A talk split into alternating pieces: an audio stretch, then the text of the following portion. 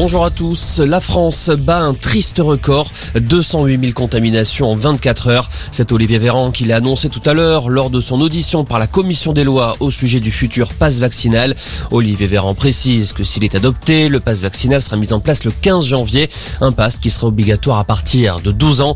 Il faut vous faire vacciner, sinon on ne va pas pouvoir s'en sortir, indique le ministre de la Santé à ceux qui n'ont pas encore franchi le pas. Dans ce contexte, la Réunion met en place un couvre-feu pour trois semaines. Annonce du préfet de Lille. La mesure sera en vigueur à partir de samedi soir.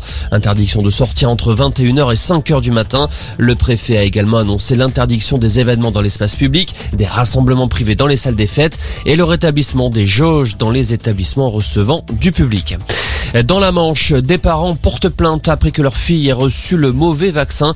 La fillette de 10 ans a reçu une demi-dose de Moderna prévue pour les adultes au lieu du Pfizer pédiatrique.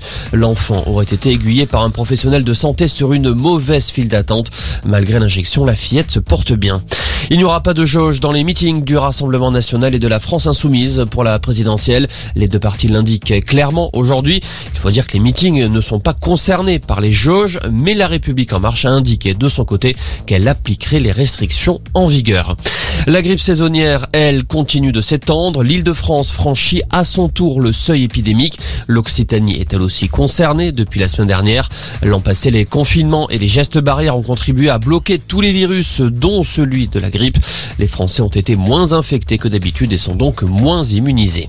Et puis quatre départements sont toujours en vigilance orange, la Haute-Savoie, la Savoie et l'Isère pour pluie, inondation et avalanche.